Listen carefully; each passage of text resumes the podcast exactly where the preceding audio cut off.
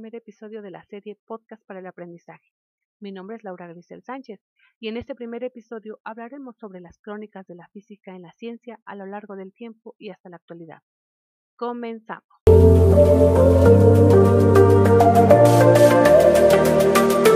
La historia de la física está llena de grandes científicos como Galileo, Newton o Einstein, cuyas contribuciones han sido decisivas, pero también de un número muy grande de científicos cuyos nombres no aparecen en los libros de texto. No existe el genio aislado al que de repente se le ocurre la idea clave que cambia el curso de la ciencia.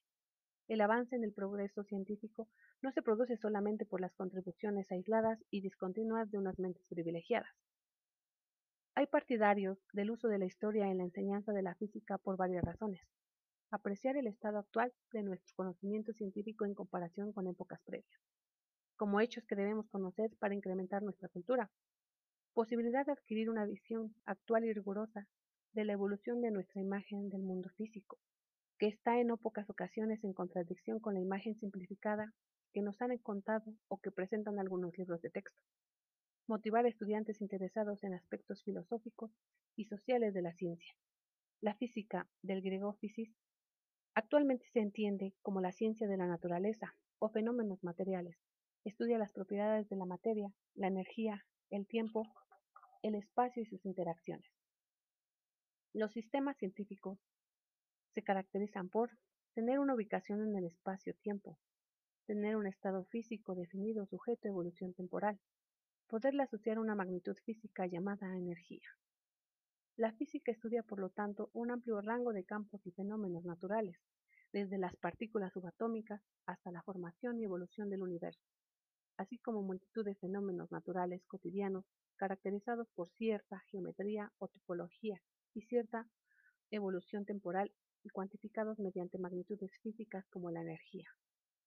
Dentro del campo de estudio de la física clásica se encuentran la mecánica, termodinámica, mecánica ondulatoria, óptica, electromagnetismo, electricidad y magnetismo.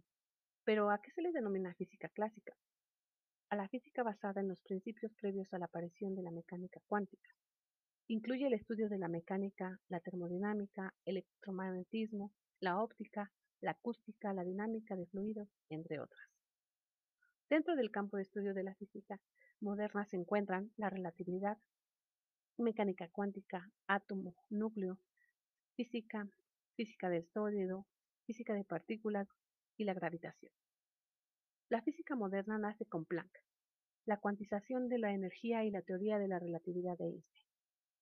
La situación a finales del siglo XIX la recoge perfectamente esta cita de Albert Michelson, famoso por el experimento Michelson-Morley y ganador del Premio Nobel de Física en 1907. Si bien nunca es seguro afirmar que el futuro de la ciencia física no tiene maravillas reservadas incluso más sorprendentes que las del pasado. Parece probable que la mayoría de los principios fundamentales han sido firmemente establecidos y que los próximos avances habrá que buscarlos mayormente en la aplicación rigurosa de estos principios a todos los fenómenos que aparezcan ante nosotros. Es aquí donde la ciencia de la medida muestra su importancia, donde el trabajo cuantitativo es más deseable que el cualitativo. Un físico eminente contestó que las verdades futuras de la ciencia física hay que buscarlas en el sexto lugar de los decimales hasta aquí con este primer episodio y te recomiendo que leas el artículo de divulgación científica y un post en un blog para que profundices en el tema.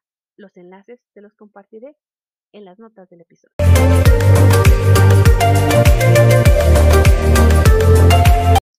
Qué bueno que me has acompañado en este primer episodio. Recuerda que encontrarás algunos enlaces en las notas del podcast hacia sitios de interés y recursos adicionales no olvides suscribirte al canal y compartir este podcast con el hashtag podcast para el aprendizaje.